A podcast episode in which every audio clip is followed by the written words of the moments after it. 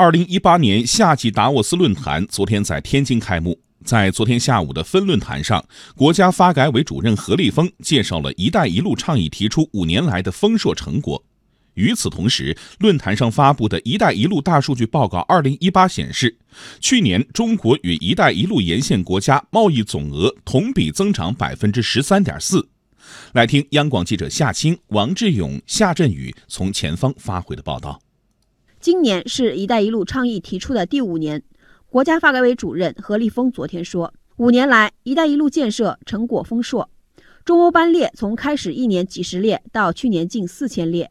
累计开行超过一万列。他同时提到，创新在“一带一路”建设中的重要作用。创新是我们推动“一带一路”建设的一个非常重要的方面。从推动者这个角度来看呢，我们觉得创新有两点呢是非常重要的，一个就是创新呢。共建“一带一路”的理念。第二个重大的创新呢，我觉得就是体制机制的创新。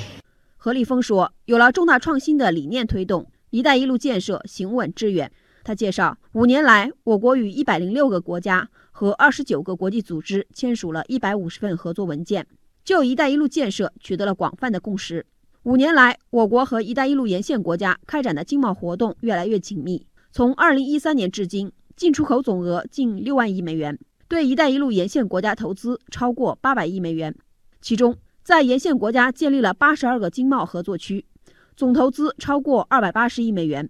据不完全统计，创造了二十四万多个工作岗位，将近有四千家企业落地动工投产。谈到“一带一路”的创新，香港交易所集团行政总裁李小加认为，通过创新的融资模式，可以保证中国在“一带一路”建设上具有可持续性。“一带一路”呢是共同投资、共同发展、共同的富起来，也就意味着我们中国的钱作为“一带一路”的一个初始基金、发展基金，它是希望它成为一种动力，而不是简单的就是它一方的投资。作为“一带一路”上的参与国，拉脱维亚总统莱蒙德斯表示，更加重要的一点是如何鼓励政府和私营企业有效地利用全新的技术，拥抱全新的机遇，改善日常生活，不断提升人民的幸福感和社会的福祉。